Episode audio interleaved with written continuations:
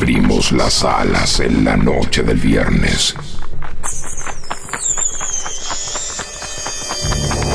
Abandonamos la luz y nos sumergimos en el misterio radial de FM Sónica. Acompáñanos las próximas dos horas en Velas Noches, Lugosi.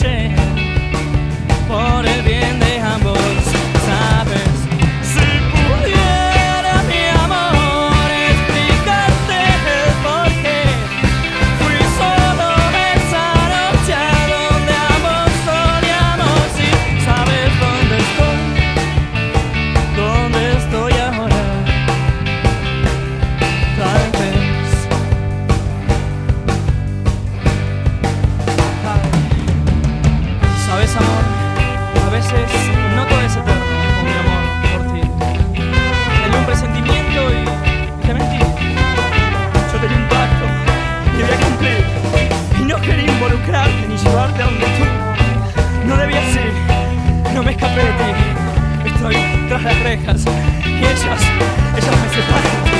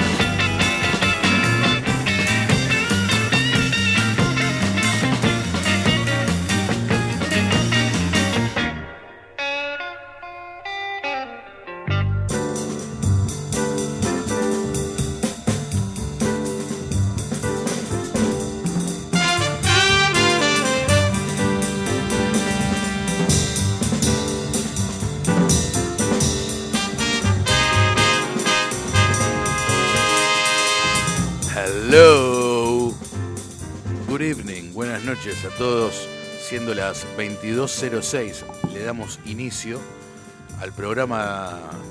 Debe ser número. Siempre me pasa lo mismo, debe ser 34.5 por ahí. Siempre andamos por ahí, me parece. ¿Qué número igual? Y yo creo que es el 35. No, 34. Bueno, pero. El anterior bastantes. fue el de Cristo, me acuerdo. Y entonces 34. Sí, Ahí va. 34. El Bondi. El bondi, Era, el bondi que era tuve eso, hoy con el significaba Uber. eso, claro, claro, claro. Pero bueno, Eh, ¿Cómo le andás, damos inicio perfecto. ¿Vos cómo estás? ¿Tu día? No te pregunté por tu día hoy, así que esta charla no es eh, falsa, como todos los saludos que hacemos. Mi día muy bien, tuve un día bastante bueno. Este. Y descansado. Muy bien.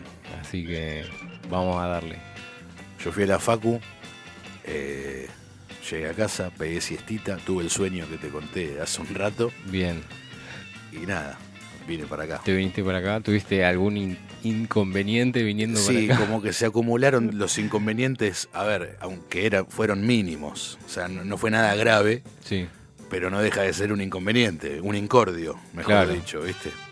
Primero, me bajo del 57 en Puente Saavedra, después de semejante viaje, dispuesto a prender un cigarrillo, me tanteo el bolsillo, no lo tenía, donde siempre lo guardo, me tanteo los otros bolsillos, tampoco lo tenía. Qué bueno, ese fue el, el- el menor de los... Bueno, vas a fumar menos entonces. No, porque, No. porque un encendedor es bastante barato, sobre todo si te los compras, sobre todo si el que te compras no es un Vic. Porque Claro. el, el Vic es como el encendedor más, el piola, El más poronga. ¿viste? Dame el más barato, 150 pesos. ponle, bueno, toma. Claro. Eh, igual no me lo compré todavía. Pero bueno, eh, después me pido un Uber para venir a, a- a la radio. Y fue la primera vez que lo pedí en otro lado de lo normal. Porque yo lo que hago es me bajo del 57 que, que baja, o sea, me bajo del lado de Capital, Bien. cruzo el puente, voy a donde está la estación. Acá estamos hablando que es del Viso.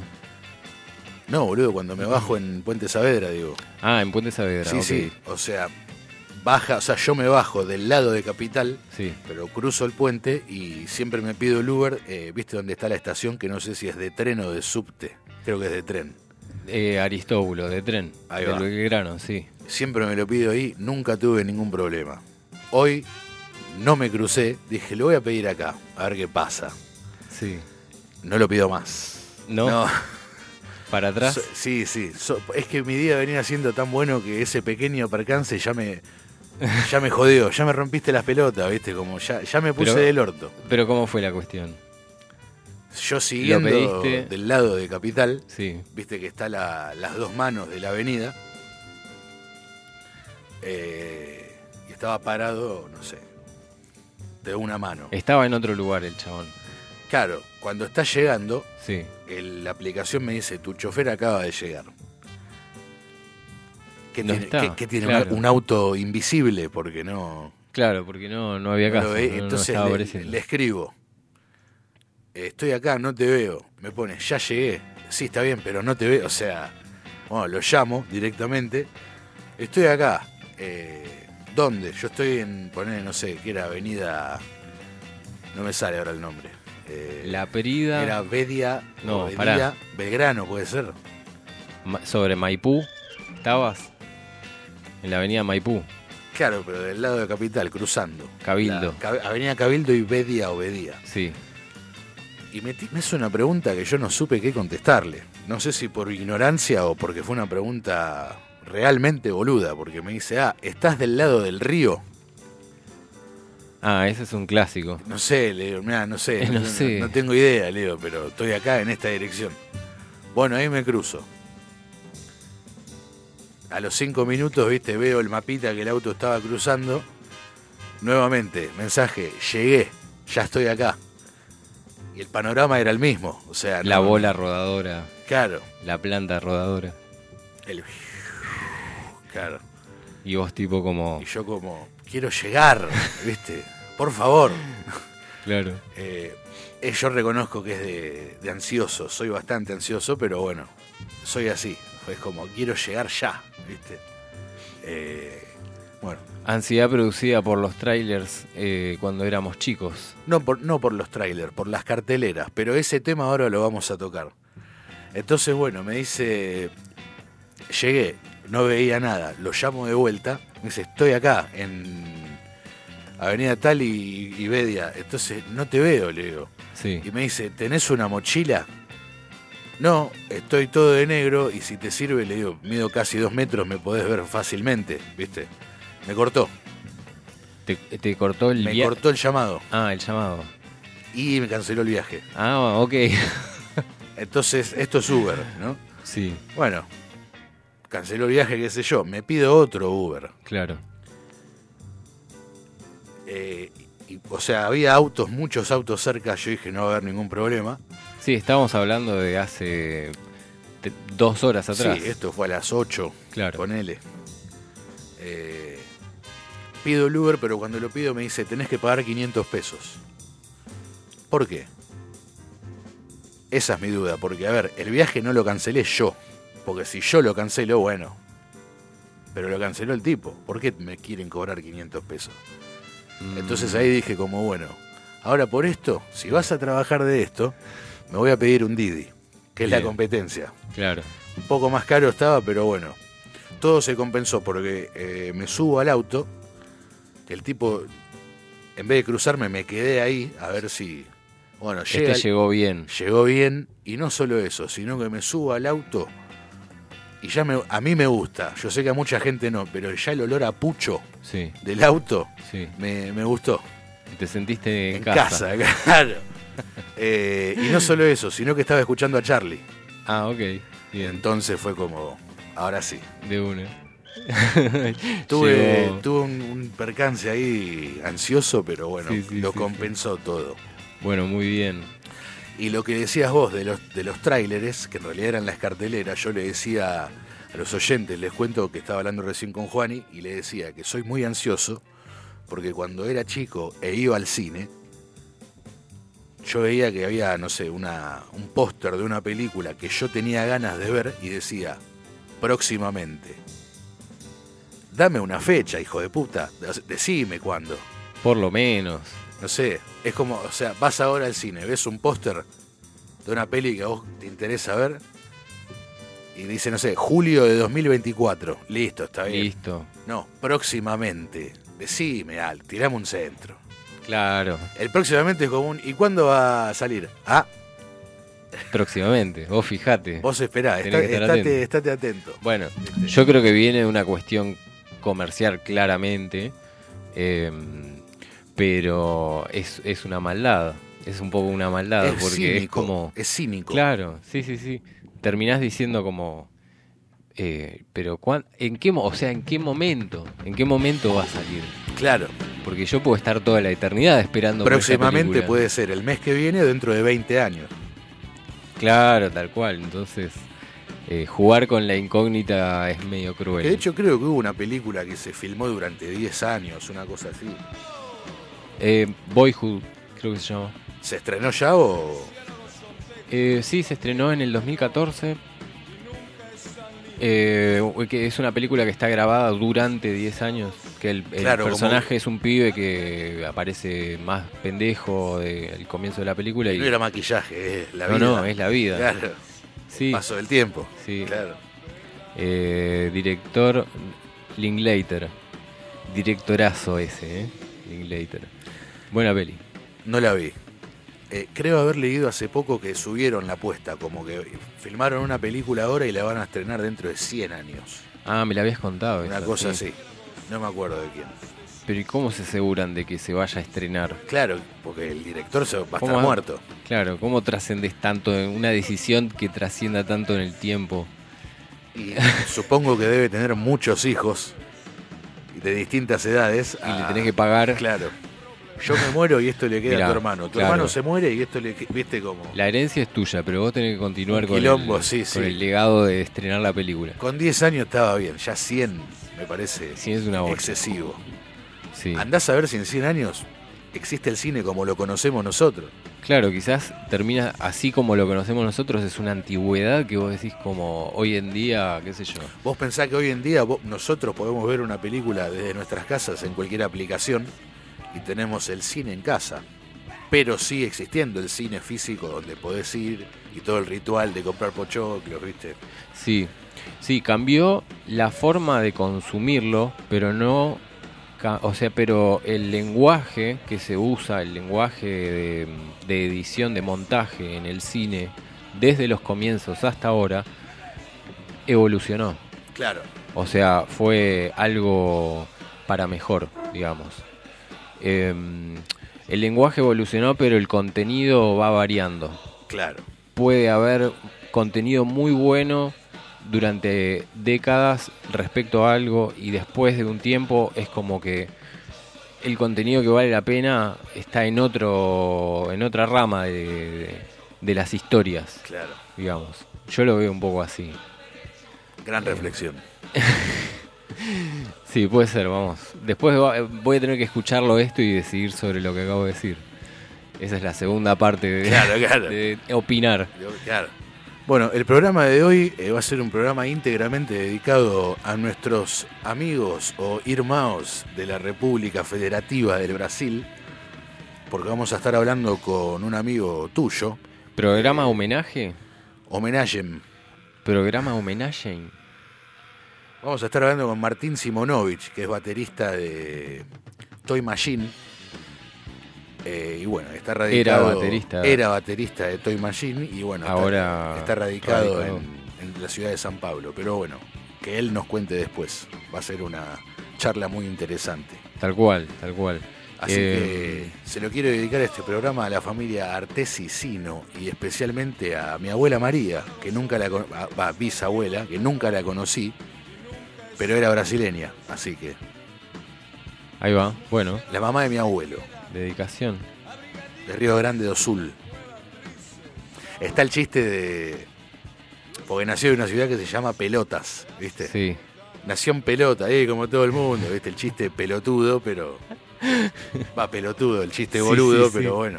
eh, nació en pelotas. es muy gracioso. Yo cuando vi que existía un lugar que se llamaba Pelotas dije como no, no puede ser. Es muy gracioso. Igual no es lo mismo decir soy de pelotas que nací en pelotas. claro, ¿viste? claro. Nacido y criado en Pelotas. Nacido y criado en pelotas. Familia nudista, ¿viste? Claro. Ay, Así que bueno, vamos a tener una charla muy interesante. Sí, eh, en un rato En un rato, Va a ser- en minutos. su aparición Martín. Y yo tengo un breve, una breve efemérides. Bien. Pero muy breve. ¿Tiene que ver con lo que estaba sonando antes, eh, antes que suene Sumo de Cortina? Por supuesto. El tema que estábamos escuchando era, bueno, el tema, Blow Up. no lo, sí, pero no lo sé decir en español, porque en inglés es theme song, como el tema insignia de la película, Sí, de la película Blow Up, de la que ya hablamos varias veces acá. Yo también he dicho que es de mis películas favoritas, si no mi película favorita. sí. Y bueno, es la canción de, De los títulos. de claro, De la, de la intro, digamos, de la película. escrita por Herbie Hancock, nada más y nada menos. Yo tengo Uh, voy a tirar un temita de Hancock si llegamos a meterlo. Sí, obvio. Bueno, tiramos ese tema en homenaje a Michelangelo Antonioni, porque hoy estaría cumpliendo años, quien fue el director de esta película. Nació en la ciudad de Ferrara un 29 de septiembre de 1912, murió en Roma el 30 de julio de 2007. Fue un cineasta italiano bastante destacado, muy destacado, por la calidad de sus guiones que fueron reelaborados después de cada filmación y por otros escritos. Se le considera un agudo escritor de la segunda mitad del siglo XX. En sus últimos años, Michelangelo Antonioni se dedicó a la pintura, que era una- un hobby que tenía él, juvenil, que había ido a medida que fue haciendo cine, lo fue dejando, porque le fue muy bien en el cine, pero bueno, ya más de viejo, fue retomando en sus últimos años la pintura, así que tiene un par de cuadros por ahí también. Mira, comparte eso con David Lynch. Pinta, ta- ah, pinta también, sí, vi un Sí. par de... Tiene unos cuadros re extraños. Bueno, va, va a medio de la mano la pintura y el cine. Sí, estoy tratando de encontrarle la... Vos sos director de cine y dibujás, así sí, sí, es cierto. ¿viste? Sí, sí, está, está muy influenciado, es cierto. Y Michelangelo Antonioni comparte fecha de cumpleaños con Les Claypool. Vos seguro lo conocés, yo lo conocí hace un par de años. Les, Leslie, Leslie Edward Claypool, nacido en California, el 29 de septiembre de 1963, es un músico reconocido por ser un virtuoso bajista, cantante y compositor. Es más conocido por tocar en la banda estadounidense de metal funk Primus. Toca el bajo, el bajo fretless, el contrabajo, el fiddle, que es un violín medio rústico, bien campestre, bien rural, eh, el clarinete, la mandolina, y bueno. Tiene otros proyectos paralelos como The Claypool Lennon Delirium, con el hijo de el mismísimo John Lennon, que viste que el chabón acá a John Lennon y al hijo se les dice igual, John y John, John, claro. pero, Pero, en inglés posta, el hijo o sea, es Sean, claro, pero es John la pronunciación. tal Lo, cual. lo que pasa es que el Lennon de los Beatles sería John, no John. Acá, Claro. acá se le dice John. Pero bueno. Para mí el más talentoso de los dos hijos de Lennon. Para Tuvo- vos, Sí, tuvo... hay- tiene un hijo más grande que se llama Julian, ajá. que también es músico, y tuvo sus hits en los 80. Pero bueno, yo... Para mí el talento de Lennon lo tiene John, pero Ju- Julian se quedó con la voz del padre. O sea, vos lo escuchás cantar y la voz es casi la misma. Porque es John. Ah, Pero John tiene, John John, Lennon. John tiene el talento, Julian tiene la voz. claro, claro. Bueno, tocó en Claypool Lennon Delirium, Primus y un, y un estilo muy propio a la hora de tocar el bajo que fue influenciado por el heavy metal, el funk, el flamenco, entre otras cosas. Yo siempre lo vi muy parecido a, a Flea. La, Mirá. la manera de tocar, no a él, o Sí. sea, la manera de tocar el bajo, Sí, como muy sacado, así, muy... sí, sí, sí. Eh, virtuoso. o sea, es el bajista de Primus. Bajista y cantante de Primus. Bien, sí. Eh, he, he escuchado Primus eh, y recuerdo un- una línea de bajo muy sacadita. Yo el primer tema que escuché de Primus era Wynona's Big Brown Beaver, sí, o sea, el gran castor marrón de Winona. Eh, ese bajo, decís, esa línea. Eh, no me acuerdo, no, no sé, porque he escuchado poco de Primus. Bueno, pero yo me acuerdo que ese video lo había visto y me perturbó un poco, que son ellos disfrazados de cowboys. Ah, puede ser. Pero son como unos ser. cowboys de juguete, son como medio de plástico, las caras, ¿viste? Es muy extraño. No lo vean drogados ese video porque van a, van a mal viajar. ¿Cómo es el tema que dijiste? Eh, Wynona's Big Brown Beaver. Es Big Brown Beaver. Beaver, el gran castor marrón. Solo que Beaver en inglés sería.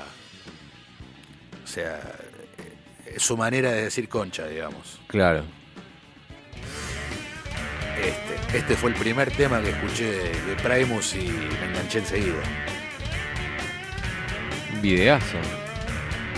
Claro, acá no sale la imagen, pero en el video son ellos tres eh, disfrazados de cowboys, pero no así, con ropa normal o con la cara normal. La ropa es como de plástico y sus rostros también son de plástico. Entonces es como muy perturbador. Para mí, por lo menos, no sé, me resulta raro, más si estás drogado. Pero bueno. eh, Pero aparte me matan los, los planos en gran angular, viste que se ve como todo deforme. Sí, sí, todo como así raro. de abajo. Sí, sí, sí. Sí, no, increíble. Es medio, viste, medio. Si te agarra, es medio mal viaje. el video. Sí, sí, total. Mira, esto es. A ver, a ver, a ver. Año. Si tenemos. Bueno, está subido del 17 de junio del 2009. Puede ser que el tema sea anterior, pero es el- la fecha del video. Así que es bastante viejo el video. On. No, muy bueno. Muy, muy sureño. Sí, sí. Pero aparte el chabón es de California. No, no- creo que no hay cowboys en California. Hay más Mm, surfers y fumones y Sí, raperos. sí, sí. En California sí. Eso Puede sería- ser, puede ser. No sé, yo estoy opinando, boludo. No, no conozco California, así que. No, yo creo que tampoco, pero nada, eh, se dice, se dice de California. Tal cual. Así que bueno, vamos a estar eh, pasando un tema ahora en un rato de, de Lennon Claypool Delirium. Ya pasamos el de Blow Up. Y después toda la música va a ser música brasileña, elegida justamente por eh, Martín Simonovich, con Sí. quien vamos a estar hablando en un rato. Que musical- musicalizó el programa, básicamente. Exactamente. Me parece una gran iniciativa esa, que cada vez que hay un invitado, que el invitado elija las canciones Sí, y sí. no nosotros. En este caso era como medio Lo amerita. la merita. Claro. Exacto. Eh, así que bueno, creo que vamos con el tema ahora. ¿Sí? Bueno, Sí. vamos a escuchar ahora Cricket and the Genie, Movement One, de, de Claypool Lennon Delirium. Mientras sigue ahí Primus. Ahora seguimos. Could never be forgotten.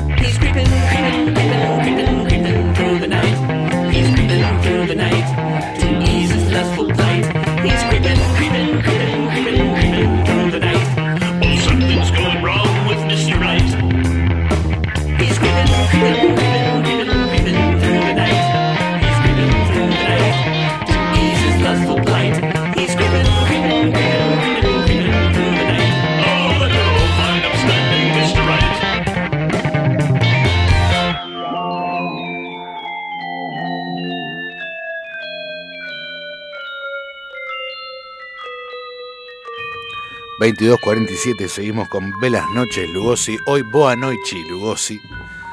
Eh, esto que era... Edición Brasil. eh, Claypool Lennon Delirium también...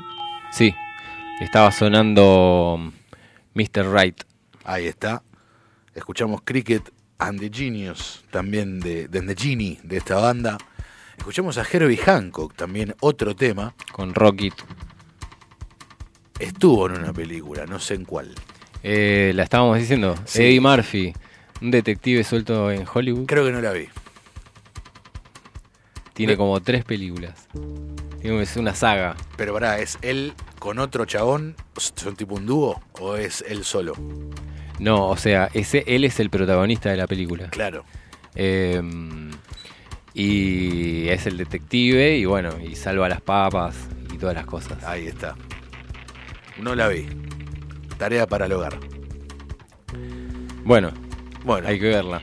Bueno, este mm, yo me crucé durante la semana con un una publicación de Philo News en donde aparece un pibe que estaba estudiando sociología sí. y tenía un texto de Sasur horrible, gigante, que no podía encararlo porque tenía que rendir un examen y no, no le encontraba la vuelta. Y descubrió que existe una forma de hacer que Messi te lea el texto. Así poder prestarle atención. claro. Es muy bueno. Claro.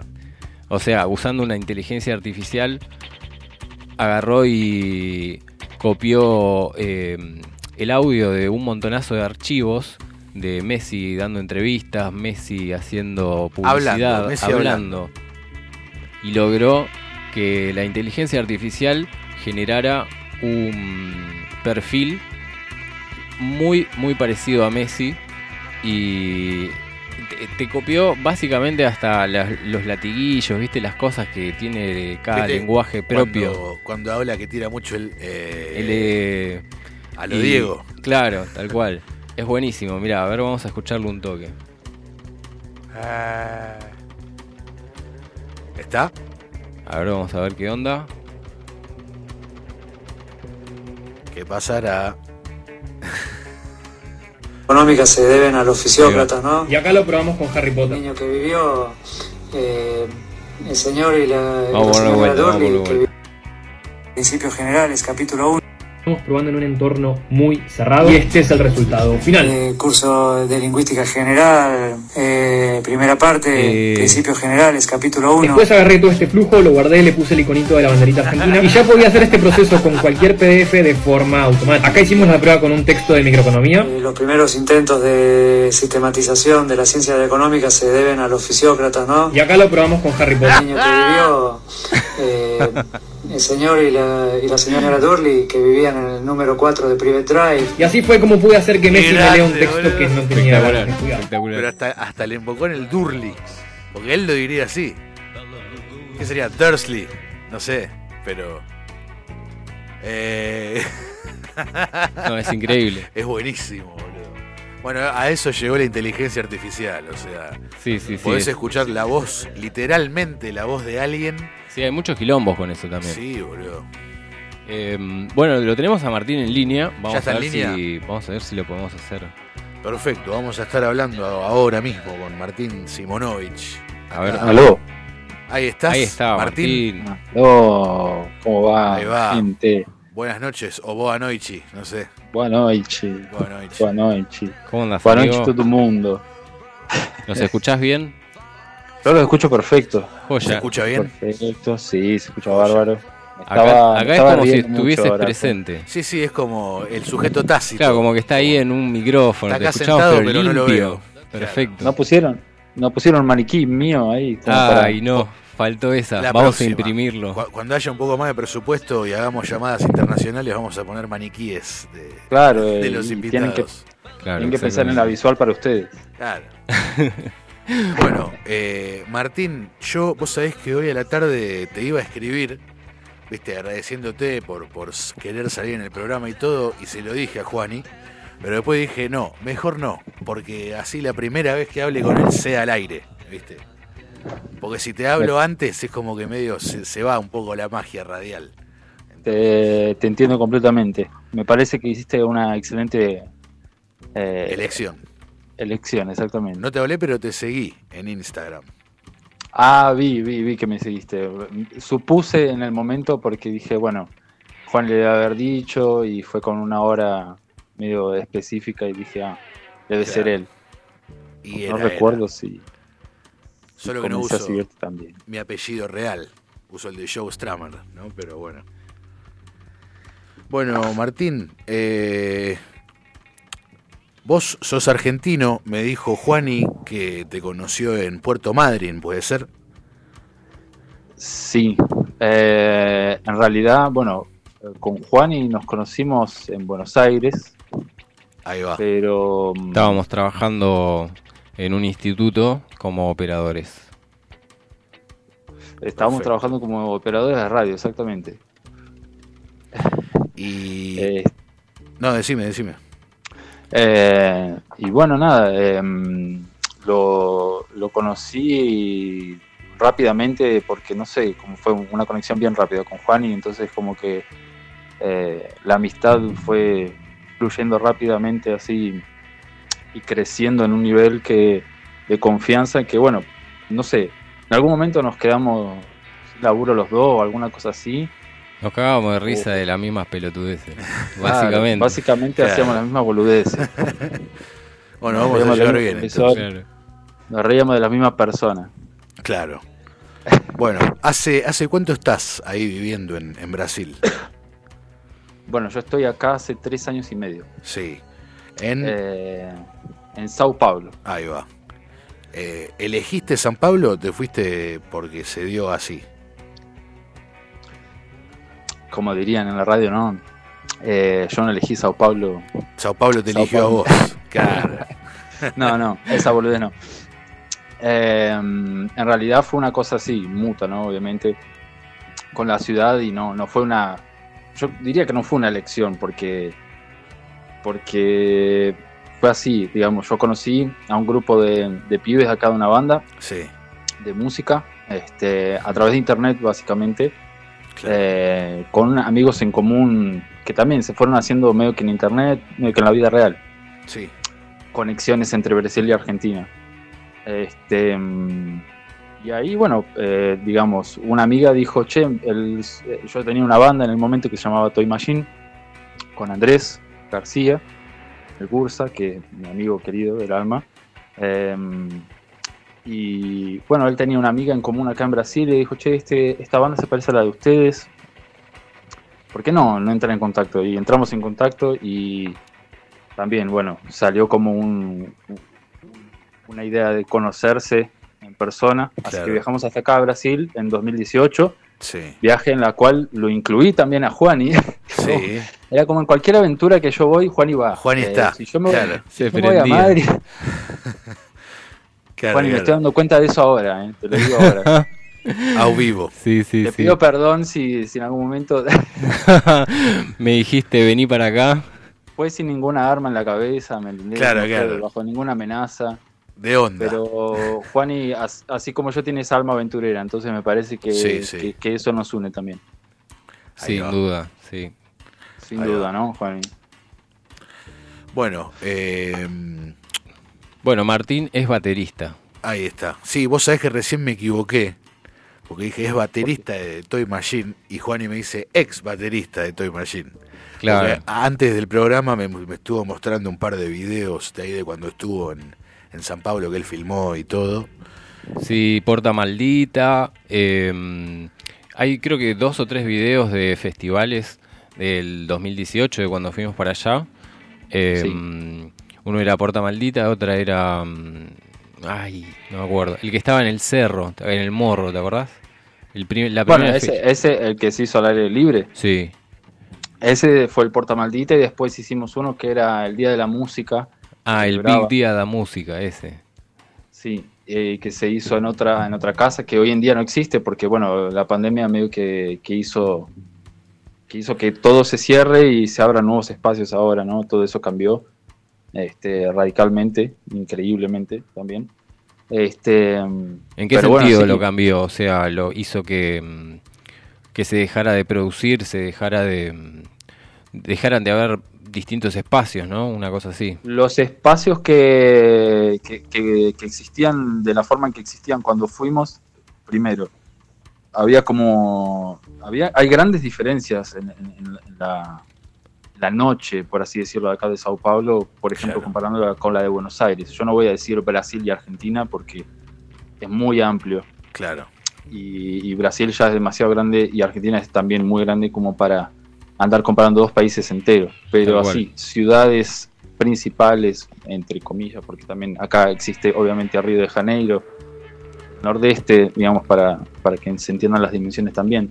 Sí. Eh, pero Sao Paulo es una ciudad cosmopolita, eh, una metrópolis increíble, en donde aún así el circuito musical eh, es eh, agrupado en zonas, ¿no es cierto? O sea, yo estoy en una zona en donde tiene determinado movimiento cultural y, y de, y de grupos que no son muy amplios en el sentido de miles de personas, Bien. son cientos de personas en lo máximo.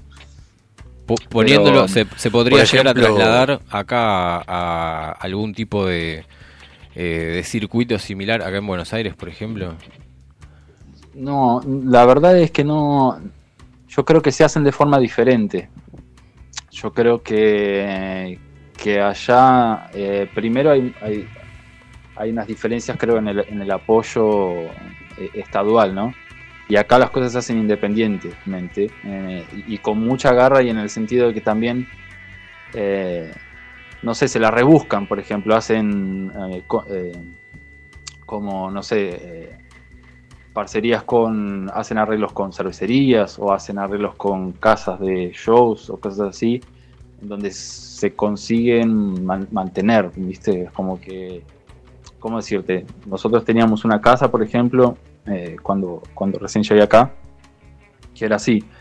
Nosotros no cobrábamos una, una entrada muy, toal- muy alta y lo que hacíamos era, por ejemplo, pedir a una cervecería que nos dé determinada cantidad de cervezas a cambio de publicidades y cosas así que hacíamos. Que hacíamos a través del estudio, ¿no es cierto? Claro. Claro. Este, el estudio tenía transmisión por YouTube y ahí poníamos el logo, no sé qué cosa. Estamos hablando del estudio, lo que era estudio Fiaca antes. Exactamente, se llamaba Estudio Feaca. eh, Ahora ya ¿Qué- convertido en, en Seiloki. Exacto. Que fue la casa estudio, digamos, donde llegué en el momento que llegué.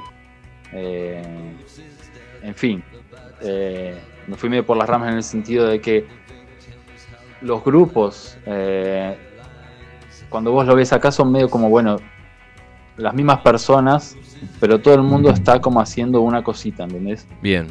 Todo el mundo tiene como se dedica exactamente a lo que hace, ya sea música o no, eh, pero lo mantiene, la noche se mantiene mucho más activa porque, por ejemplo, los bares son más, más permisivos, eh, la calle es más permisiva en, en un sentido de, bueno, bebidas alcohólicas, se vende a- a- alcohol hasta muy, muy tarde.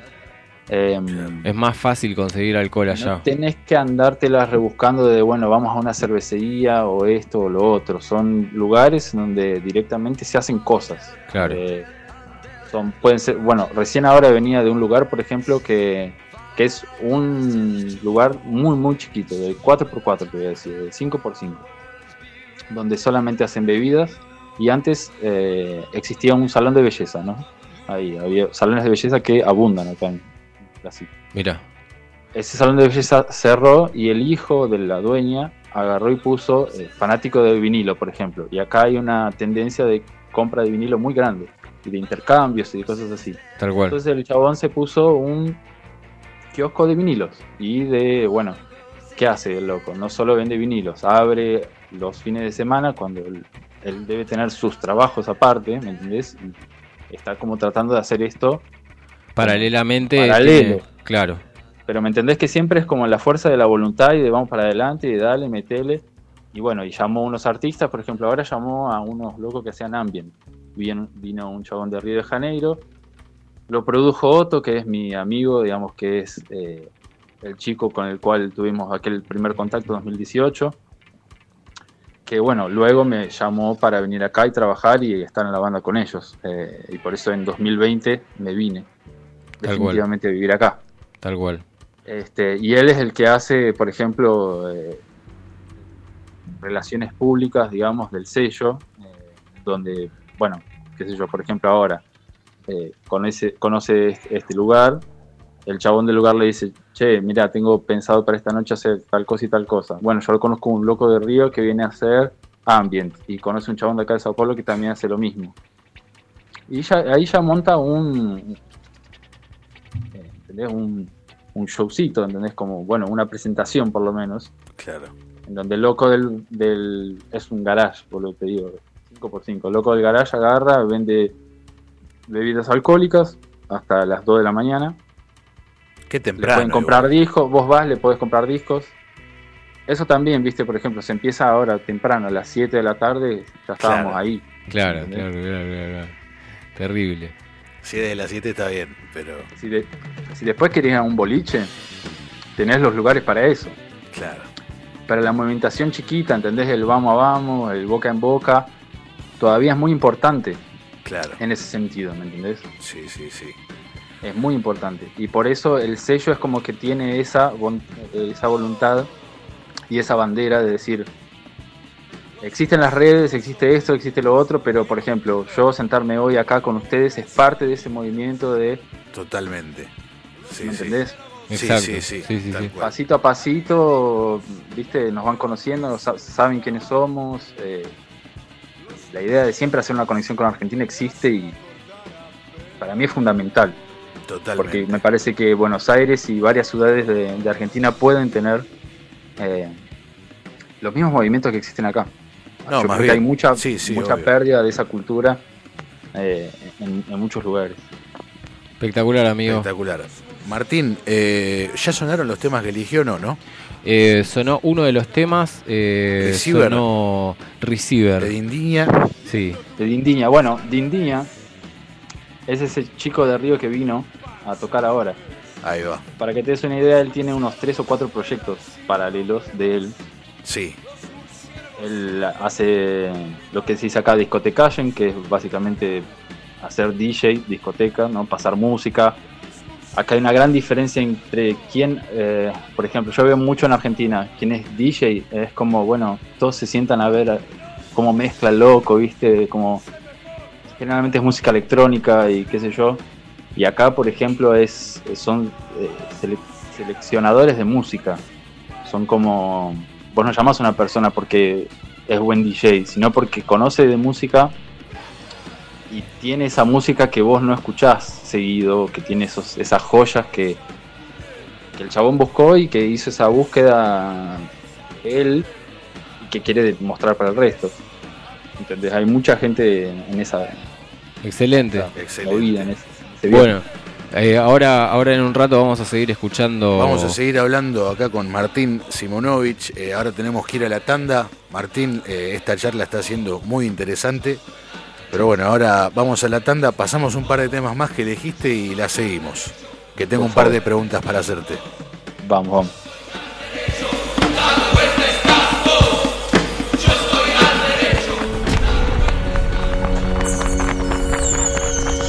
A la noche los vampiros salen a cazar y nosotros vamos a cazar tu atención. Quédate en breve. Estamos de vuelta con Buenas noches, Lugosi.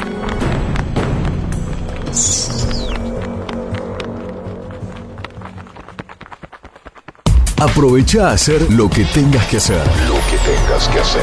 Revisar el Face, chequear mail, mirar el WhatsApp. En unos minutos estamos ya de regreso. En FM Sónica.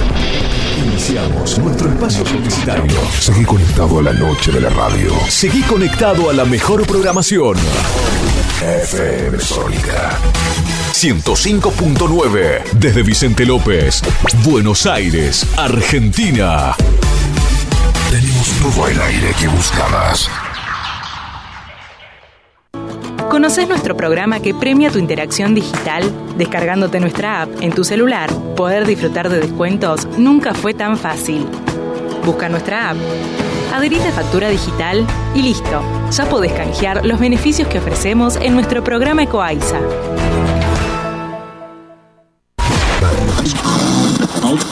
Siempre soy. Siempre soy. Un magazine semanal de entrevistas a famosos. Actualidad, con la mirada sagaz del equipo. Informes especiales y curiosidades del mundo. Siempre soy. La mejor música para calentar los motores del sábado por la noche.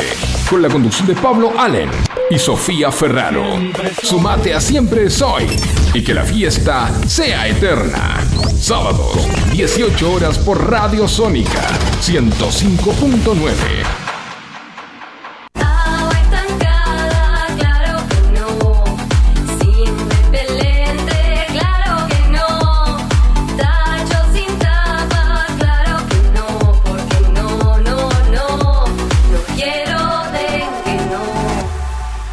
Gobierno de la provincia de Buenos Aires. Estamos esperando el sábado. Estamos esperando el sábado. Porque a las 10 de la mañana en FM Sónica seleccionamos buena música que las grandes bandas y artistas nos dejaron. Formato clásico. El programa lo mejor de los mejores. Canciones inolvidables de aquellas épocas. Presentado por Martín Gómez. Formato clásico. Sábados de 10 a 13. Por FM Sónica. Si salís a la ruta, alcohol cero. Si manejás, alcohol cero. Si salís y manejás, no tomes. Viajá seguro. Al volante, alcohol cero. Ministerio de Transporte, Argentina Presidencia.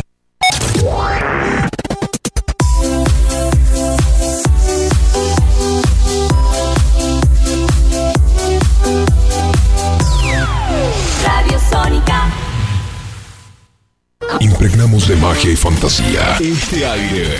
Tenés las voces, Los programas y las canciones que más te gustan. Sónica. Sónica. sonido perfecto. Sin repetir y sin soplar. Decinos alguna radio que esté buena, que se escuche bien, que suene en todas partes y que te dé lo que querés escuchar. ¿Ya volviste? Nosotros también. Nosotros también. En FM Sónica. FM Sónica. Finalizamos nuestro espacio publicitario.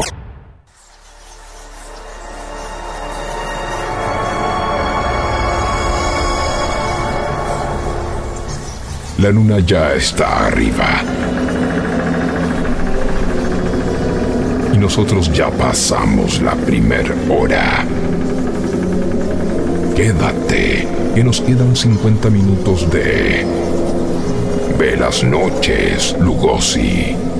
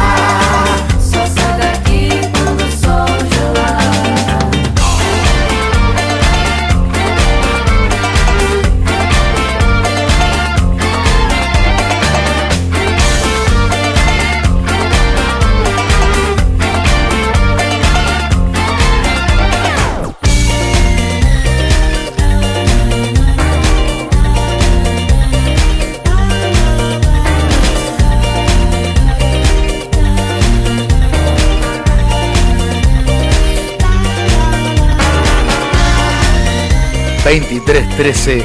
estábamos escuchando Sol Gilar haciendo Mundo Video, o ¿cómo se dice video por tu de Vigio, no? Video. Mundo Video. Mundo Video. Mundo- ahí, ahí lo tenemos a Martín. ¿Cómo es?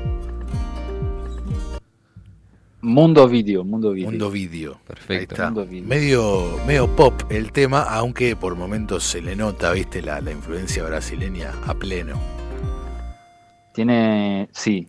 Eh, bueno, tienen eso, ¿no? Eh, me parece muy loco. Como que hagan el género que hagan, siempre le ponen algo de Brasil.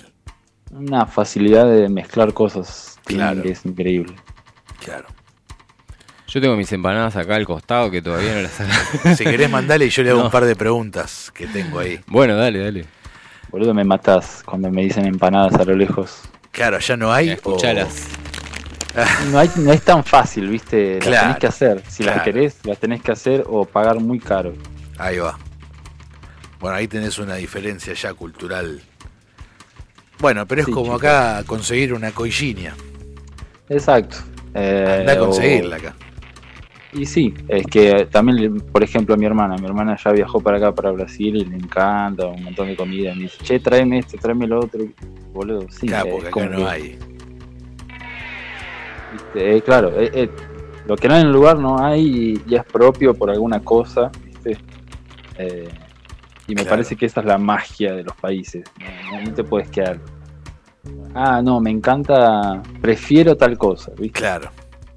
Sí, yo, vos sabés que recién Juan me mostró un video que estabas tocando ahí en, en, ese, en ese cerro que estaba en medio de la ciudad. Y estabas con la camiseta de San Pablo. Yo eh, le pregunté a Juan y si vos eras futbolero. Él me dijo que sí. Y soy medio futbolero, sí. Allá sos hincha Eh, del eh, San con el fútbol tengo una relación obviamente de amor, generalmente se llama de amor y de odio, pero yo creo que es de amor, porque bueno, eh, obviamente el amor, viste, tiene esas cosas de... Claro. Me, me distancié del fútbol, Eh, yo soy hincha del rojo por parte de mi viejo. Ahí va, mirá. Como hincha del rojo somos sufridos. Claro. Y bueno, yo soy del 91, entonces, viste, para mí ver la gloria, saber que la gloria está y que existe, pero bueno, que conseguirla cuesta tanto siendo hincha de Independiente. En fin, eh, acá, acá lo- los pibes son todos, bueno, la gran mayoría, viste, de Sao Paulo. Y justo en la época que llegué estaba Crespo de, de director De técnico, técnico, y los sí. chavales me pusieron la camiseta de Sao Paulo y me dijeron, vos sos de Sao Paulo, listo. Sea, Claro, no- ni te preguntaron de qué cuadro querés ser. y porque- para mí, y claro, y para mí es como, eh, dale, listo. Claro, ya acompaño. está. Si ustedes quieren, Vamos. yo soy del San Pablo, claro. Vamos, Yo vamos tengo con entendido que en San Pablo tenés San Pablo, Palmeiras y Corinthians. Sí, grandes, grandes equipos. Eh, geográficamente, desde donde vos estás, ¿qué estadio te queda más cerca? Palmeiras estoy a 5 minutos del estadio Ah. de Palmeiras. A Gamba, digamos, caminando. Puedo ir caminando, sí. Claro. ¿Y el San Pablo, del Morumbí? No, del Morumbí ya muy lejos. Eh, Morumbí queda casi saliendo de la zona más céntrica capital. Morumbí ya es un barrio alejado. Claro. Bueno, igual. Yo Eh, pensé que- Pero bueno, yo ya fui a un partido de Sao Paulo contra Corinthians justamente Mirá. y increíble, Que es un clásico, ¿no? Fue un clásico y fue creo que por la Copa de Brasil del- de algún año, del año pasado me parece que fue. Bueno, este año Sao Paulo este ganó la Copa de Brasil. Claro, hace dos días estaba festejando ahí con los pibes, hice Así un que, asado, obviamente. parabéns. Claro, hicimos un asado, ta, ta, ta, ta, ta. En realidad, bueno, acá no hacen asados para comer, hacen asados para ponerse en pedo. Es, la uni- es otra de las diferencias entre. Me parece una gran Argentina. idea. ¿En dónde hicieron el asado? ¿En la casa de quién? En el estudio. Ah, hicieron en el estudio, mira. El estudio. ¿Por qué? Porque eh, el estudio es así, la casa de los chicos queda arriba de los chicos es Otto y Ian, que son dos hermanos que encabezan el sello. Eh, y abajo eh, está el estudio, que es como el estudio y la, la oficina del sello, digamos, en donde hacemos las reuniones, grabamos, tenemos el estudio el- donde van a grabar y eh, ensayar otras bandas. Estamos hablando del, del estudio Seiloki. Del estudio de Celoki que se llama Mameloki, pero es el estudio de Celoki. Claro, ahí va. Y Eh, ¿quién? A ver, Me encanta porque todo tiene que ver con Loki. Sei Loki, Mame Loki, Golden Loki, que era ¿por qué? la A ver, banda. ahí, ahí quiero la explicación. Claro, porque, Y- porque es todo con Loki.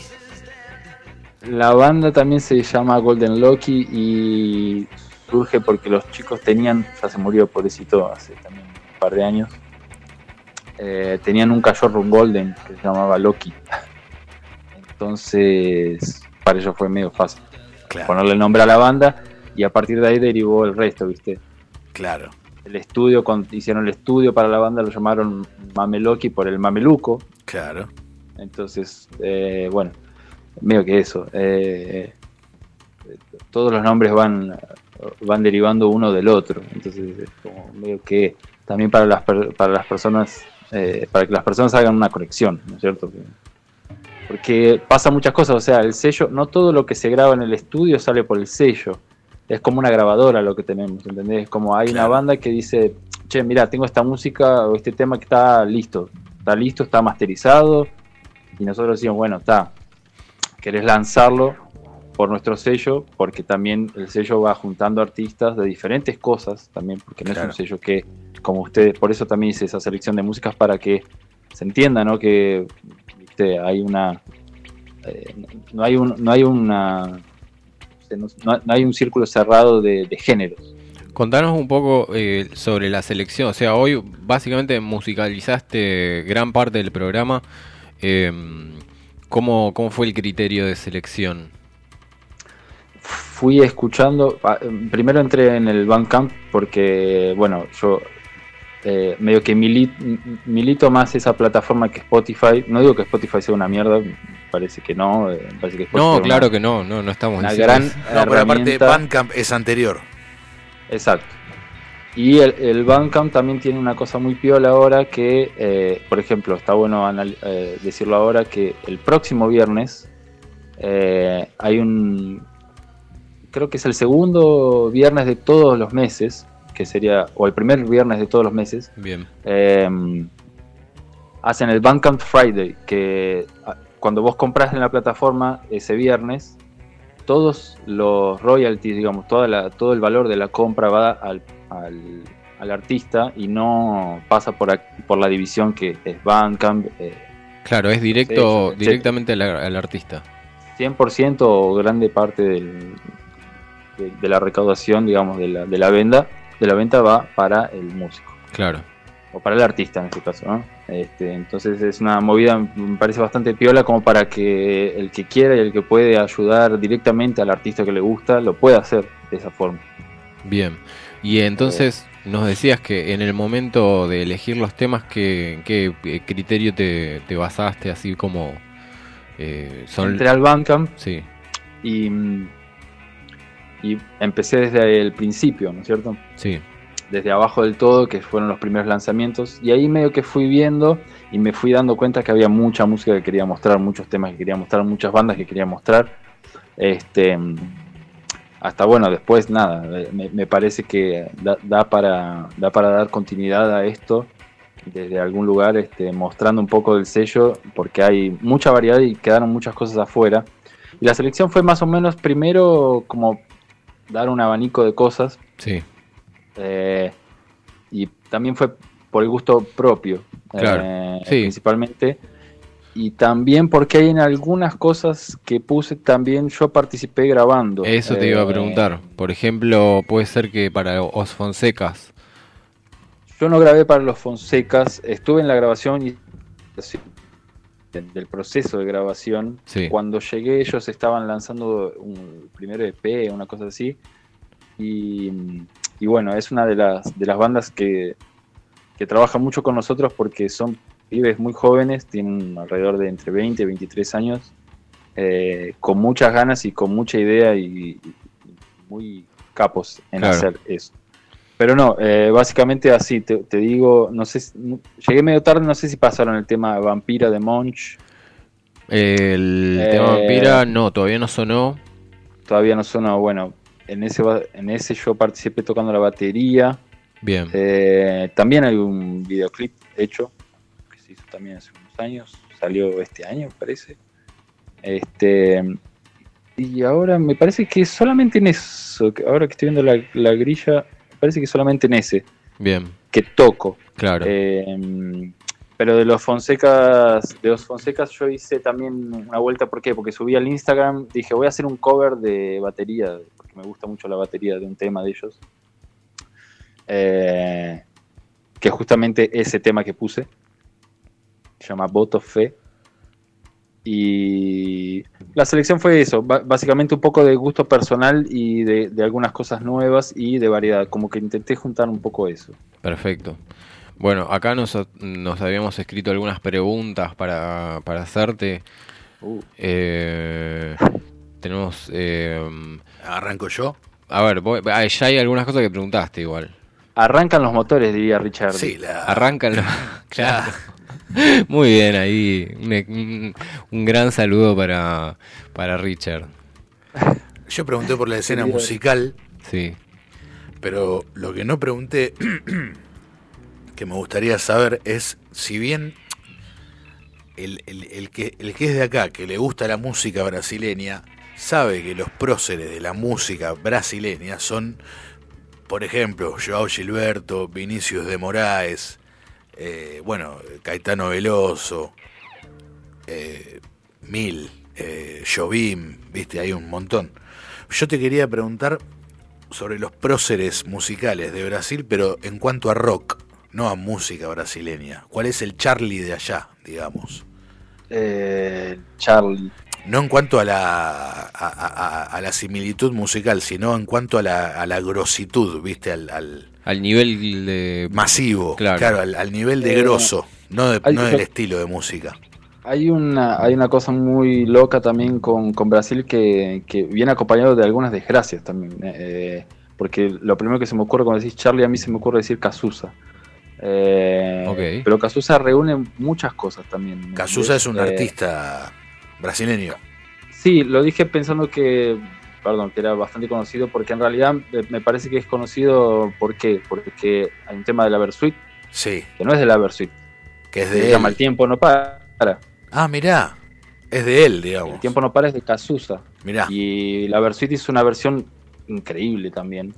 eh, que yo primero dije, este tema es la Versuit, obviamente, claro, lo conocí primero por la Versuit. Y después por Y Cazuza. Después yo en Argentina, en Argentina mismo tuve un, un- un profesor medio loco que nos mostró la película de Cazuza. Hay un- una película autobio, no autobiográfica, biograf- biográfica, eh, y- que es actuada por actores, obviamente, eh, interpretada, este, que cuenta la historia de, de él. Y mm, Cazuza es conocido por, por el nombre mismo, porque él se hizo solista, pero antes viene de una banda que se llama Barón Vermelho. Que, Barón Rojo sería. eh, sí, sería como una cosa así, Barón Claro. Rojo.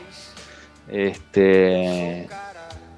Que es muy, muy interesante también, la, la recomiendo. eh, Ahí está sonando de fondo el tema que estábamos diciendo, Utempo no para. Cazuza Autempo no para. Exacto. Se me hace muy Federico Moura el cantante. Estéticamente. Es oscuro. Sí. ¿Por qué él, Estéticamente él- sí. él hizo ese tema? ¿Por qué? Porque él tenía SIDA, pobrecito. Es Mirá. de, la, es de la época de los virus, de la época Claro. de los Claro, 80, justo, de- sí. ¿Me entendés? Es como medio que tiene ese sonido también, eh, las bandas de él. eh, me parece que, que es medio parecido con eso, pero en el sentido de la esencia. Claro. Él se murió muy joven. Es más rockero que. Virus, igual. Es mucho más rockero. Pero ¿qué pasa? Él venía también de una familia muy rica, muy, Claro. muy, muy rica, de Río de Janeiro. Este, entonces era como el chico revoltoso, ¿viste? El De- rebelde, la oveja negra de la familia. Claro, como, como loco. Eh, pero bueno, también tenía una alma muy, muy, muy, interesante que, que se reflejaba en la película. Claro. Recomiendo, obviamente. Recomiendo que, que- que estudien y que vean a Cazuza. Eh, Ahí va. por no decir los clásicos, ¿no? También, eh, me parece que es más interesante también para gente de nuestra edad, eh, Claro. ¿no? No también relevarse tan atrás. Porque yo también tenía entendido que, eh, corregime vos, pero tenía entendido que en Brasil es muy grosa a nivel rock eh, Rita Lee, también, por ejemplo. Que También es un exponente, y hasta Con- te diría que es como la Patti Smith de acá. Os Mutanchis. Claro, es como... Claro, la Patti, gran, gran definición. Y hasta puede ser, y hasta puede ser más grande que Cazuza en el sentido de, de- de conocidos y de, y de, y de abarcar, ¿no es cierto? Tanta cantidad de gente y tanta cantidad de gustos. Claro. Porque Rita Lee es conocida por lanzaperfume inclusive en Argentina, digamos, vos pones el tema Sí, de acá es su hit. Rita Lee y las viejas se ponen como locas. Claro. Este, Sí. Pero porque ya son viejas. Perdón. Se nos va. No, no. Me río porque. Discúlpeme el lenguaje, ¿no? No, no, Eh, es que me reí porque es eh, uno de los temas favoritos de mi vieja, ¿viste? Entonces. Y de sus, Claro, y de sus vieja- amigas. Y de sus pero yo lo amigas. pongo y mi Entonces, vieja claro. me dice eso, yo lo, claro, yo lo pongo y me dice mi vieja, eso, ese, ese yo lo conozco. Es como su, himno, ¿viste? Claro, Claro. claro, claro. que tiene un buen oído, pero bueno, que escucha cosas clásicas. eh. Claro. Así que nada, me, me- me gustó eso. Y también te Nada. quería preguntar si. Viste que acá en Argentina pasó mucho de que. Ponerle, no sé, acá capaz alguna banda brasileña sacó un tema. En Brasil capaz no pegó tanto, pero acá fue un hitazo. Como por ejemplo se me ocurre con los Paralamas, con Uma Brasileira, que en los 90 fue acá también otro himno, ¿viste? A mí, a mí me preguntás, vos Martín, que también sos del 91 como yo, eh, vos me preguntás a mí, ¿cuál es tu himno de los 90 Y Uma Brasileira. Es como, es ese tema. Claro. Acá, acá no, fue- no, total, totalmente, totalmente. Hay, eh, bueno, los paralamas también. eh, mi familia tenía los, los discos, los CDs, y los escuchaba.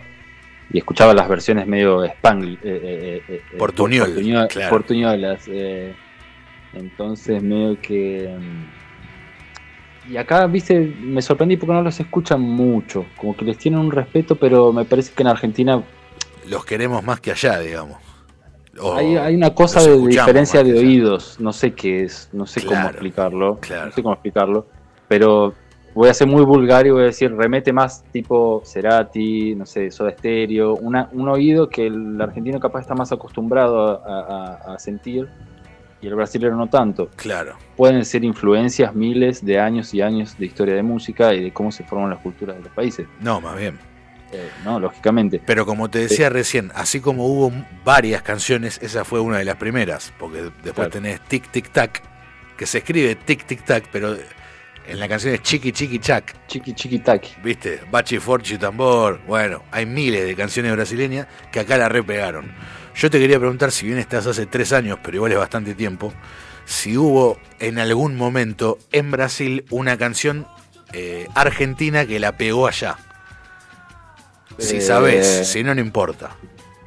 No, eh, Vilma no, tiene. lo- lo bueno, que- en no. realidad pegó en todos lados el, el tema La Pachanga, pero. Bueno, no, en realidad sí, ya me acordé. Eh, Hay una versión muy mala, muy mala. Creo que la banda es Capitán Inicial, si no me equivoco, discúlpenme los brasileros, pero eh, que hicieron un co- eh, una versión de, de música ligera, que los argentinos no sé si saben mucho que existe. Y es muy bizarra. Eh, yo me estoy enterando En el- ahora. Me en el enterando sentido ahora. de que después se las voy a pasar porque por Sí, favor, por la favor. tienen que escuchar. Vamos a Porque escucharlo la, ahora. La letra no, la letra no- fondo. ¿Cómo? La letra no. Decime, no decime Tincho, ¿cómo es? Uy, pará. Eh,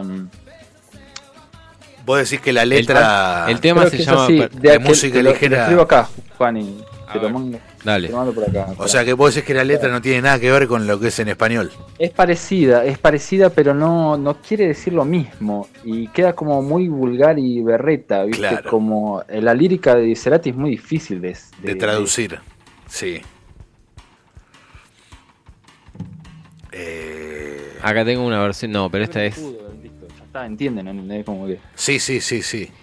El rock es el rock, pero también las líricas, viste, de Cerati es un poco misterioso y lo tenés que conocer también un poquito como para, viste, saber que él es medio pillo, pero también es medio serio. Claro. Entonces, como, bueno, eh, estoy buscando acá, por eso que estoy medio trabado, pero ese tema me- me- siempre me sorprende porque toca mucho en la radio también y es como, uy, boludo.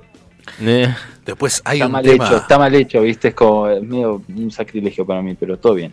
Pero ya que estamos, me- antes de que me olvide, eh, hay un tema que yo me acuerdo que lo, escuché por primera vez cuando yo tenía, no sé, 12 años, 13, ponele.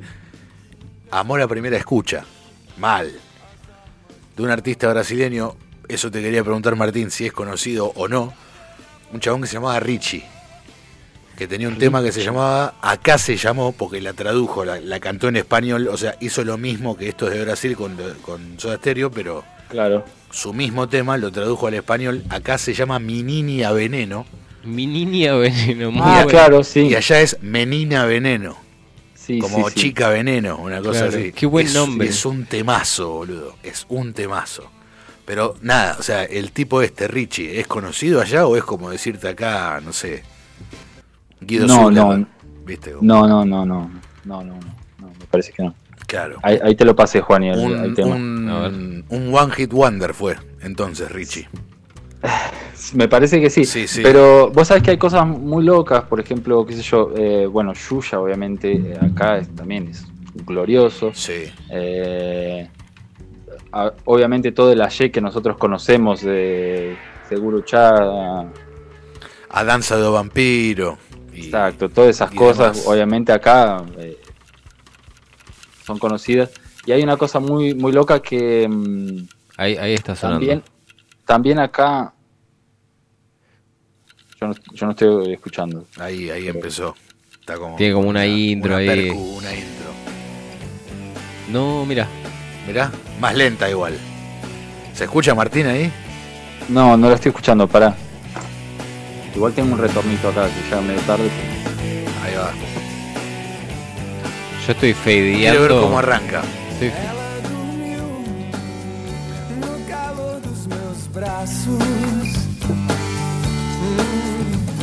E eu acordei sem saber se era um sonho.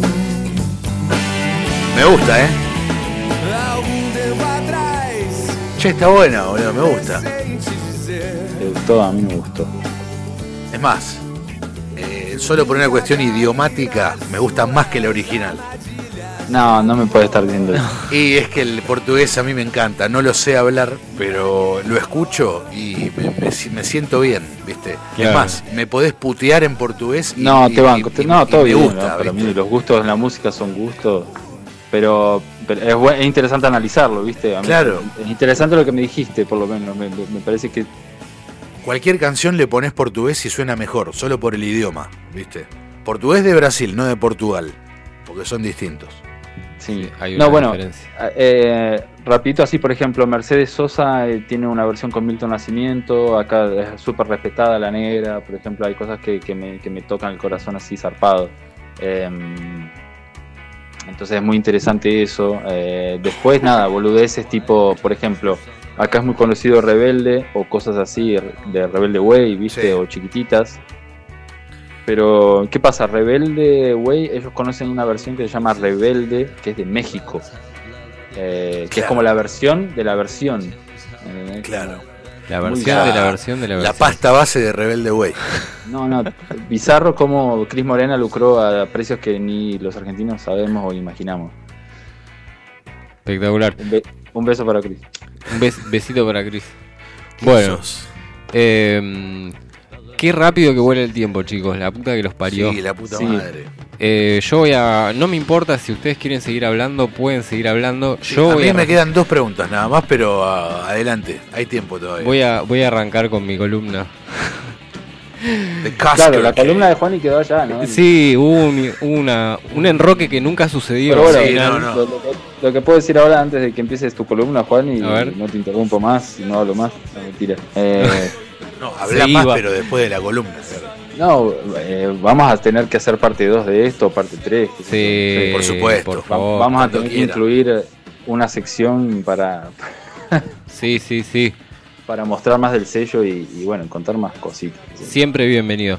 Bueno, eh, yo lo que traje hoy es eh, de, de, de Kosker Cave se llama.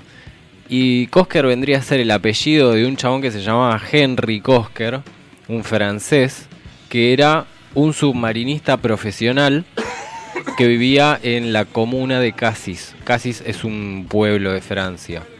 Eh, bueno, Henry Kosker. Él eh, estuvo en 1985, agarró y se sumergió en una parte de, eh, del Mediterráneo y eh, empezó a nadar. Empezó a ir para abajo y siguiendo la línea costera, digamos, del, del terreno, eh, terminó encontrando una entrada secreta, porque estaba sumergida abajo del agua, encontró una entrada y empezó a meterse. El chabón empezó a meterse por ahí, dijo, bueno, todo lleno de agua, o sea, no había nada de aire. Y la cuestión es que eh, se metió y estuvo 160 metros buceando adentro de ese túnel hasta que llegó a un lugar que estaba semi inundado, que era como una como una sala. Claro. O sea, no una sala como lo que se pueden imaginar ustedes como una sala, sino que era como, como una especie de cueva gigantesca, como un, Claro. un, lu- un lugar abierto en el terreno abajo. Eso tenía agua hasta la mitad, o sea, ahí había una burbuja de aire gigante. Claro. Aproximadamente tenía 50 metros de diámetro este lugar. Y bueno, la cuestión es que Henry agarró y dijo, ¿qué, qué carajo? Claro. Tipo, no había luz, obviamente, él tenía una linterna y llevaba también una cámara. Una cámara para, para hacer fotos abajo del agua. Y entonces agarró y empezó a sacar un par de fotos, no sé qué. Y dijo, bueno, me tengo que volver porque se me termina el oxígeno, ¿viste? Como... La quedo acá. Claro, Claro. es muy, muy lindo todo, pero... Me muero. Me, me muero acá. Si no, claro. Este, así que bueno, ese fue el, uno de los días más curiosos de la vida de Henry Kosker, pero lo que pasó a continuación fue todavía más extraño. Él lleva el rollo de fotos a revelar y cuando obtiene las fotos descubre que en una pared de la cueva había una mano impresa en la pared, como una pintura de una mano, que le faltaban tres dedos. Y dice, O sea, tenía dos. claro, tenía, Bueno, tenía Pero dos como un yeso, como si fuese, viste, los... Sí, como si alguien hubiese pintado una, mano. Una pintura rupestre, decís. Claro, Pero una, tenía una dos especie, dedos. pero tenía dos dedos. Claro. Y bueno, les, les llama mucho la atención eso, no sé qué. Entonces una noche sí, se junta con los amigos y todos eran submarinistas profesionales, obviamente. Y dice, bueno, che, vamos a tener que volver a la caverna esta. A ver qué pasa. Vamos a ver qué onda. Y mm, se vuelven a sumergir, vuelven a entrar y descubren que en este lugar estaba lleno de estalactitas y tenía em, alrededor de un centenar de figuras geométricas de manos humanas y imágenes de animales en toda la pared de la cueva. Era una locura. O sea, cuando llegaron con los amigos y descubrieron eso, dijeron, no, chabón. ¿Qué pasa, claro? No, no lo puedo creer. Este, cuestión que, bueno, eh, la cueva lleva el nombre de, de Henry Kosker y mm, a partir de ese descubrimiento se decidió convertirlo como en un sitio protegido. De Coscar Cave. Claro.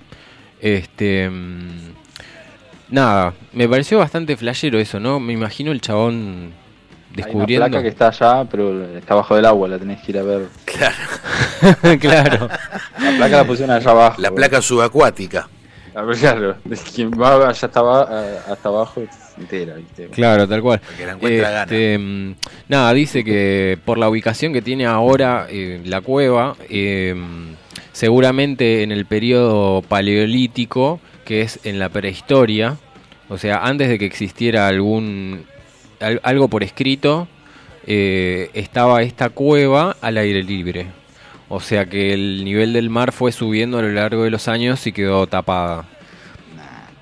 Y bueno, la cuestión es que mm, es muy difícil la visita porque es, es complicado nadar 160 metros Una cuadra y media a- abajo claro, del agua. en un túnel. En un túnel encima. sin luz, es como la presión que tiene el- la, mm, la burbuja de aire que está metida en esa cueva es distinta que la presión que tiene el aire en la superficie. Entonces también es extraño eso para el cuerpo cuando la gente va a visitarlo. Una novedad para mí. Sí, y bueno, la cuestión es que en el 4 de junio del 2022 se inauguró un museo llamado Cosquer Mediterráneo en la cercanía de la ciudad de Marsella y habla exclusivamente sobre esta cueva y hay una réplica. Hicieron una réplica con, con un montón de fotos eh, para poder preservar el lugar y que nada, que la gente tipo no vaya, se meta y termine haciendo giladas, por decirlo de alguna forma. Eh, así que bueno, quedó preservada la cueva y quedó en este museo para que la gente lo vaya a ver. Fin de la columna. Siempre la data interesantísima del doctor Biagini. Para, ¿qué rango tienen los pilotos de avión? ¿Cómo se les dice? Pará, ¿lo vamos a hablar de la cueva? Sí, pero terminaste. Sí, pero bueno, hagamos un mini debate. qué le, le pusiste fin, porque la columna. Claro, no, pero te, No, te estaba preguntando cómo se les dice a los pilotos de avión. Capitán. Comandante. Comanda bueno, el comandante Biagini acá con su data siempre interesante. Martín, vos sabés que siempre trae data y generalmente no me cuenta antes del programa de qué va No. a hablar. Me entero acá. No, no, yo lo sé, lo sé porque los escucho. Claro, entonces siempre, me quedo como fuá. Me he enterado de, sí, de algunos flashes así como diciendo, bueno, este dato es muy Juan y no tiene otra, no hay otra forma. Cuando vos vas también con un dato para, para decirle, che, Juan, ¿y ¿sabías de tal? Y chabón te dice, sí, lo descubrí hace tres años. Hace así, tres años. como- tipo, el chabón se acordaba cuando había descubierto algo. No, está bien. Sí, bueno, este. No, exagerando un poco más o menos, pero eh, Tal más cual. o menos así, Juan, Juan y, eh, es curioso. Bueno, yo tenía eh, otra otra similitud con, con Juan, es que yo tenía esas cosas, viste, yo miraba mucho Discovery Channel. Sí, Y- yo también. Cuando era chico, cuando era chico. chico, Animal tenía- Planet, todo eso. Yo hacía, vinaba media hora de Bob Esponja y media hora de, De Discovery. Channel. Entonces sabía datos, viste, nada que ver y los soltaba en la, la hora de cenar, viste. Con Claro, Claro, los cazadores de mitos. Vieron que los El pulpos pulpo pueden tiene cambiar tres de color. corazones. Claro. Bueno, ¿de dónde sacaste? Dice Discovery Channel. Si Discovery Channel mentía, listo, no olvídate, no sé. Me, me Pero- acuerdo, me acuerdo una vuelta que estábamos ahí en, tu, en, en la casa de tus viejos, en el Dora, y que tu viejo tiró mm, una de que había una antena que estaba, estaba entre, mm, o sea, estaba como en el medio entre Trelew y Puerto Madryn, que era una antena gigante, que era la antena más alta de, Argentina. Y lo tiró eso en la cena, como, mirá, me enteré de tal cosa, y yo agarré y le digo, sí, sí, la antena del no sé qué. Y tipo, le entré a tirar toda la data y tu viejo era como, bueno, cuando se termine internet tienen que acudir a Juani porque, porque el chabón se acuerda de todos los detalles. Sí, y sí. ¿Para qué? Claro. Sí, sí, sí. Era muy Ah, bueno eso. Vos sabés que me, me quedé pensando en lo que hablábamos hace un rato de, bueno, el, el- la banda esta que hizo el cover de, de música ligera, Capitán Inicial. Capitán Inicial, Capitán Inicial. Iniciao, claro. O se traducen entre sí. Eh, hace un par de programas, acá escuchamos un tema de Virus, que creo que era Amor Descartable. Sí. Que hay una versión eh, en portugués y que de hecho creo que el videoclip de esa versión se filmó en Brasil, porque Federico Moura vivió eh, varios años en Brasil, no sé dónde, no sé en qué ciudad, porque aparte Brasil es de los tres países más grandes en territorio del mundo. Habría que investigar, pero las chances también no son muy grandes, ¿viste? Yo apuntaría para un Río de Janeiro, buses por ahí, ¿viste? A lo seguro, claro. A lo seguro. Al seguro o el sur, ¿viste? Que- Se- sería raro un, un Fortaleza. Decís. No me sería tan raro, pero Salvador por ahí. Salvador. Claro, Salvador de Bahía. Es raro, pero bueno, también puede ser. Lo dudo, pero puede ser. Viste, viendo de Moura. Claro. qué sé yo. Amigo, ¿vos tenés Eh, retorno de la música? ¿De lo que suena? Creo que está sonando ahora. Sí. Es buenísimo. Amor. Amor.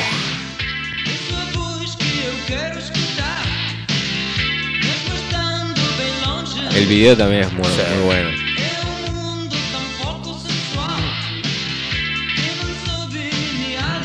La mejor parte.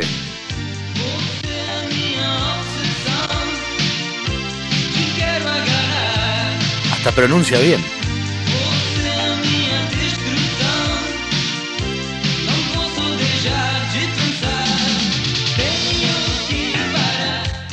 No, es excelente. Es excelente. Bueno, lo vuelvo a decir, me gusta más esta versión que la de la original. Ah, Entonces sigo por ahí, me parece. Claro, creo que lo mío es con el idioma, más Sí, que con sí, las bandas, ¿viste? Tal cual.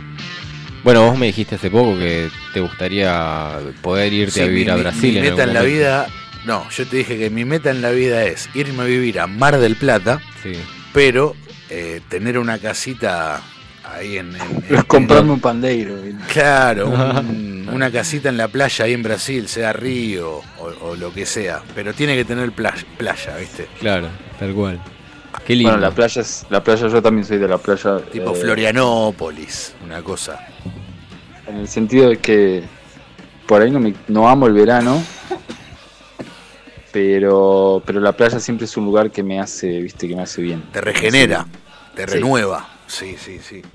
No puedo estar muy lejos, muy, A mí, me mucho tiempo. pasa, a mí me pasa lo mismo. Yo no soy muy del verano. Soy, de hecho, mi estación favorita es el invierno, pero, Sí, a, mí- sí, a mí me gusta el frío. pero nada, viviría tranquilamente todo el año ahí en, en una casa a metros del mar en Brasil. Bueno, les propongo lo siguiente, vamos a escuchar dos temitas y volvemos y cerramos que ya faltan 10 minutos. Faltan 10 minutos. ¿Qué vamos a escuchar? Dale. Queda Parchi, Parchi Medias Sí, podemos escuchar este, este tema, Parchi Medias. y Falando Sí, Niso. Que Sí, sí, con Tales, un saludo Tales grande. a- Castañeira. a Tales que es el guitarrista de, de- de nuestra banda querida eh, Golden Loki. Eh, Bien. Y hizo, hizo de productor para este muchacho que se llama Kirikou, que es un cantante muy, muy, muy, muy bueno, muy joven, también promete bastante. Vamos Bien. a escucharlo y bueno, ahora volvemos para cerrar. No se vayan.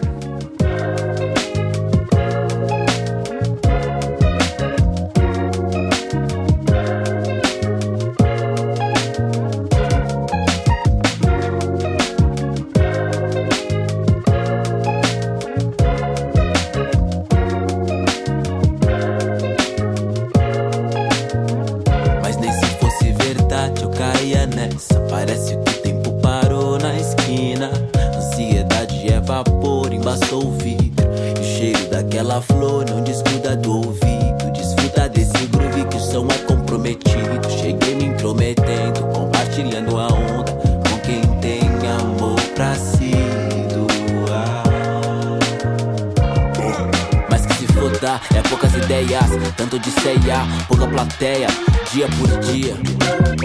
Mas quem não quer o doce da colmeia, limpos de endorfina, foi mal, mas eu não sou da sua laia cabra. Ando fugindo de boia, sinto dizer, mas cê caiu na teia, no mundo de telas, rasgando cortinas. Fartura na mesa da ceia, prosperidade, fé, saúde, um par de meias.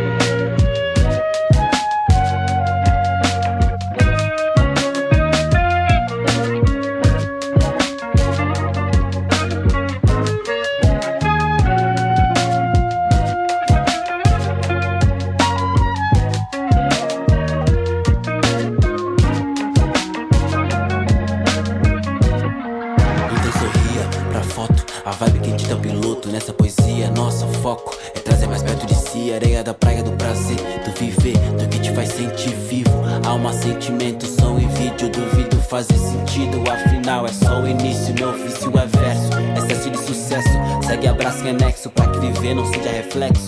Sabedoria do plexo pra que não te falte os plaques e não se sinta fraco. Na hora do ato é fato que coragem é fé na subida, não tem versão resumida. Cuida quem tá do seu lado, medo também é aliado, mas te engana. Fragilidade humana é que jamais se apaga porra da chama.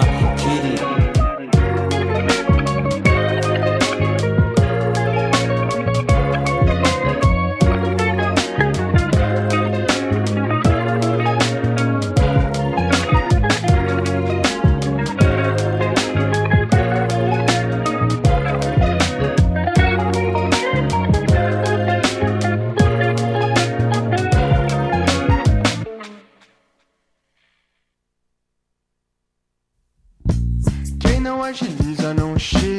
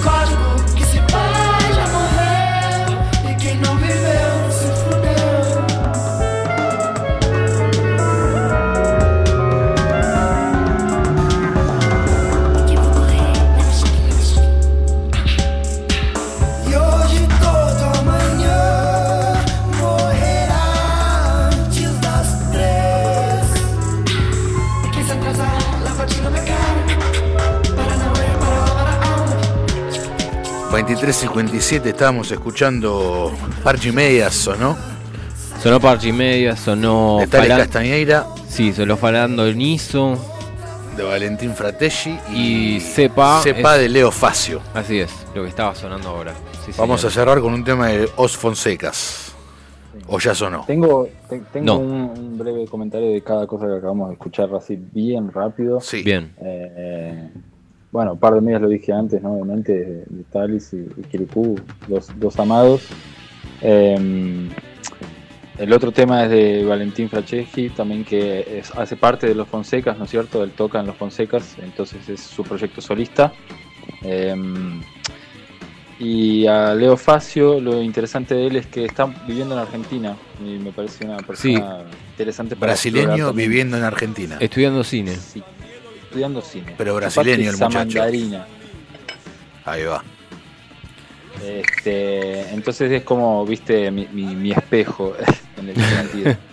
Eh, pero bueno, no, es una, una persona muy querida que la conocí también en, en la gira que hice acá en 2018. También fue una sorpresa para mí que se haya ido a Argentina.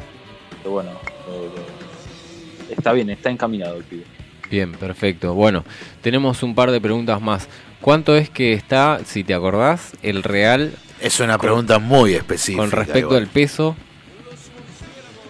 Creo que era. Va- vale más o menos lo mismo. Y debe estar porque ya existe el Real Blue también, ¿viste? Entonces es como que. eh, Pero que ronda, tipo los 100, los 70, una 100, cosa así, 100 ¿no? pesos. 110, ponele. No, 100, 110 por ahí. Claro. Ahí va. Bueno, ¿qué otra pregunta más? Vos tenías una pregunta, Rodo. Sí, yo te quería preguntar, Martín, eh, ya que estás hace tres años ahí, eh, ¿qué similitudes o diferencias ves entre las culturas de Brasil, o por lo menos de San Pablo y de acá? Y, y- y qué opinión tenés vos de, o sea, cómo nos ven ellos a nosotros? Porque acá, por ejemplo, acá los queremos mucho a los brasileños. Pero ¿qué pasa? Acá también se los quiere mucho a los uruguayos y los uruguayos nos detestan. O sea, es un amor no correspondido. Quiero saber cómo es con Brasil, por- porque acá en general se los quiere. Esa observación es buena. Y, lo, y yo creo que es más parecido con, con nosotros también. Eh, existe existe esa, esa rivalidad, pero, pero Solo de fútbol.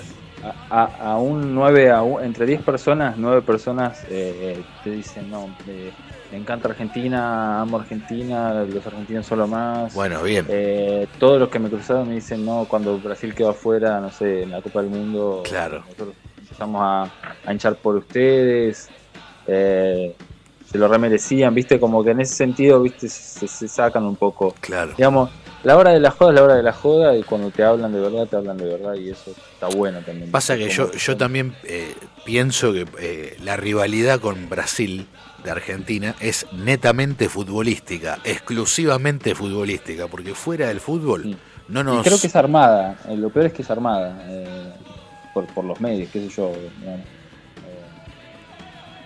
Claro. Yo lo veo como... Naturalmente, naturalmente son países que, que- que históricamente también pasaron por, por cosas similares y también desde ese punto de vista político es interesante. Claro. Yo lo, desde mi punto de vista lo veo de la misma forma. O sea, en Argentina pasa lo mismo que en Brasil con respecto a, eh, al otro.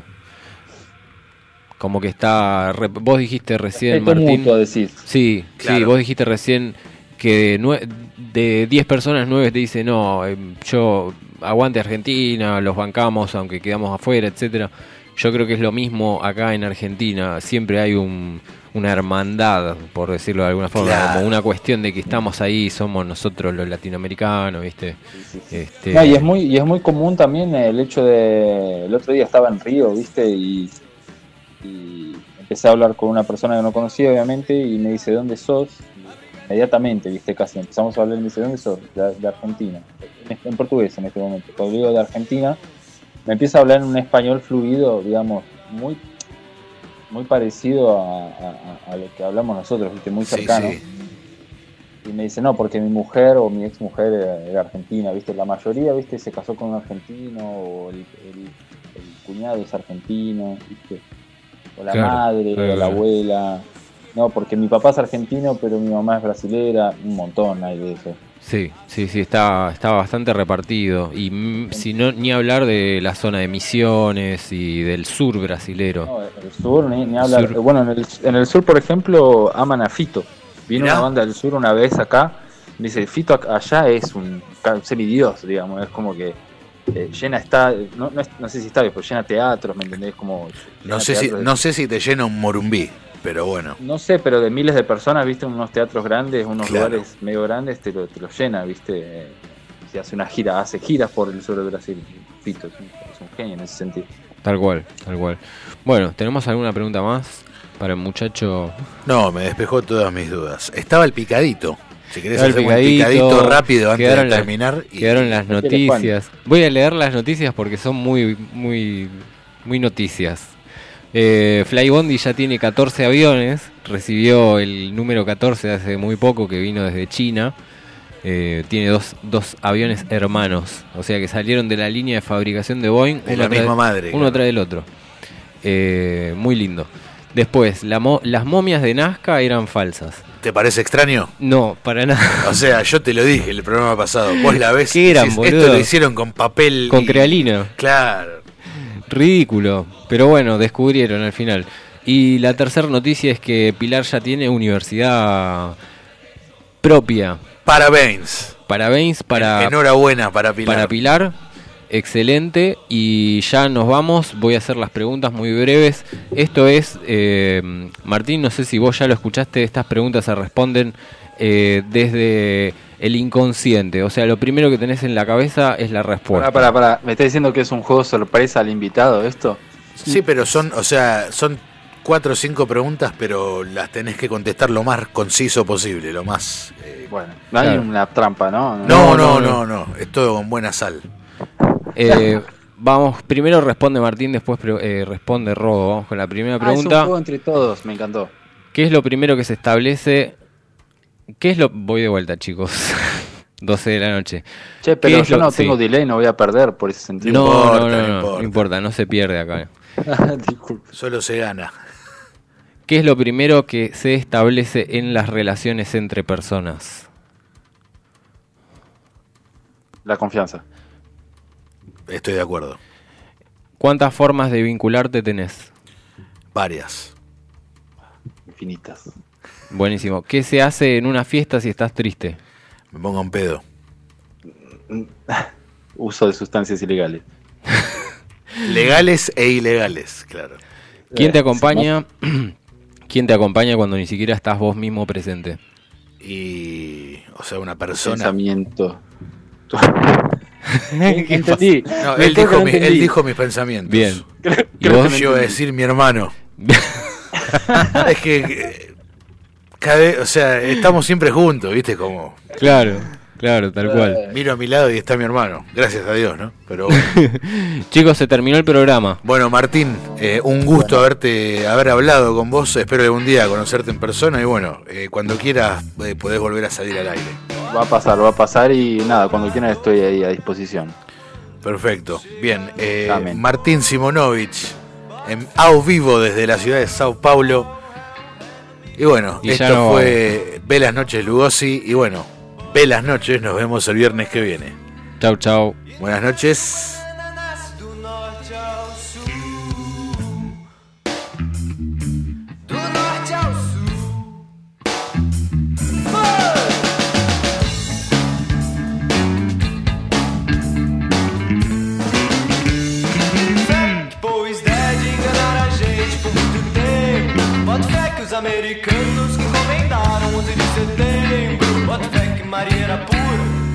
Ultimamente só não boto fé que você me jura.